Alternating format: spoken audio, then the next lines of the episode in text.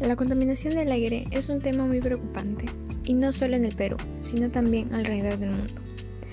Sean muy bienvenidos y bienvenidas a Seamos Responsables con el Ambiente. Soy Brigitte Guardia, un estudiante del cuarto año de secundaria de la institución educativa 6066 Biel Salvador. En el episodio del día de hoy hablaremos sobre qué acciones podemos realizar para evitar la contaminación del aire y así poder cuidar nuestra salud y también el medio ambiente. Comencemos.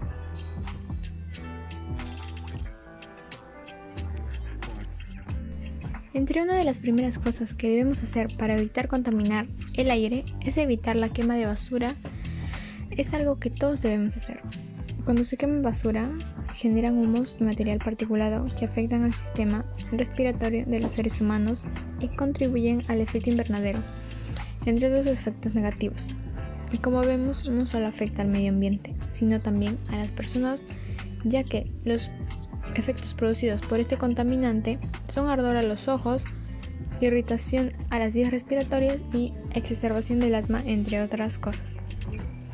Lo segundo que debemos hacer es andar en bicicleta, en vez de manejar un auto o subir a un carro. Los automóviles o carros son el medio que más energía de tracción consumen, cuatro veces más que el autobús por el mismo número de viajeros. Se sitúa así como principal foco emisor y principal responsable de la contaminación del aire en las ciudades.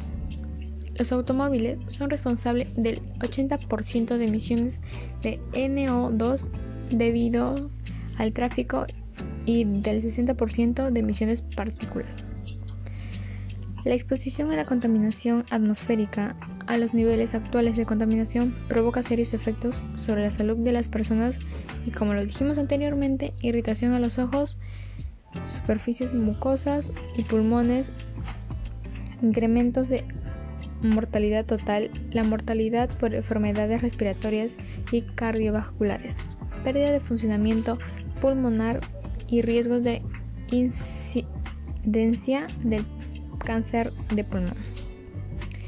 Estos contaminantes son más perjudiciales para las personas más débiles, personas mayores, menores de edad y asmáticos o personas con problemas de respiración son las más sensibles. Y ya para despedirnos decimos una última cosa. Nosotros también contaminamos el ambiente cuando nos sentimos mal o cuando no estamos pasando por un buen momento. Y se preguntarán por qué. ¿Cómo lo estamos contaminando? Cuando uno se siente mal o frustrado, se va a la calle y si fuman, lo hacen en ese momento están contaminando. El humo que va del cigarrillo, eso hace daño, no solo al ambiente, sino también a las personas que se encuentran a nuestro alrededor, porque inhalan ese humo. Por favor, cuiden el ambiente. Demos el ejemplo para que los demás también lo hagan. Muchísimas gracias a todos nuestros oyentes por escucharnos. Quería saber qué les pareció el tema tratado el día de hoy. ¿Les gustó?